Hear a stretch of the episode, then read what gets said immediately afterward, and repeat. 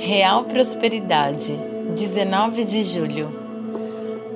Ai dos filhos obstinados, declara o Senhor, que executam planos que não são meus, fazem acordo sem a minha aprovação, para ajuntar pecado sobre pecado. Isaías 30, 1. Esta revelação faz parte de uma palavra dura contra o povo do Egito e contra todos que desciam até lá para consultar seus médios e adivinhadores.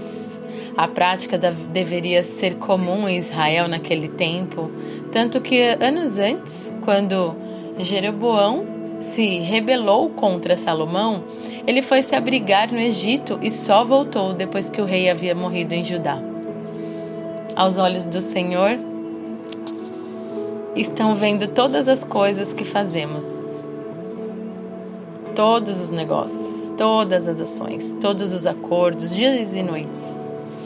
Nessa mesma palavra do Senhor temos a seguinte declaração, dada por meio da, do profeta Isaías: advertência contra os animais do Negueb atravessando uma terra hostil e severa, de leões e leoas, de víboras e serpentes velozes, os enviados transportam suas riquezas no lombo de jumentos, seus tesouros nas corcovas de camelos.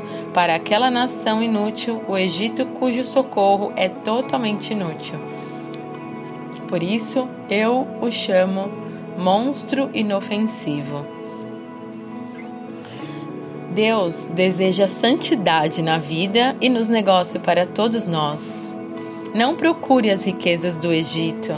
Não recorra aos meios e às práticas mundanas, desonestas e contaminadas para a produção de riquezas.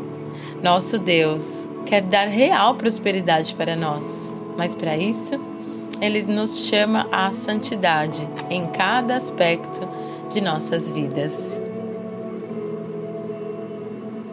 Leitura bíblica Isaías 13 a 15.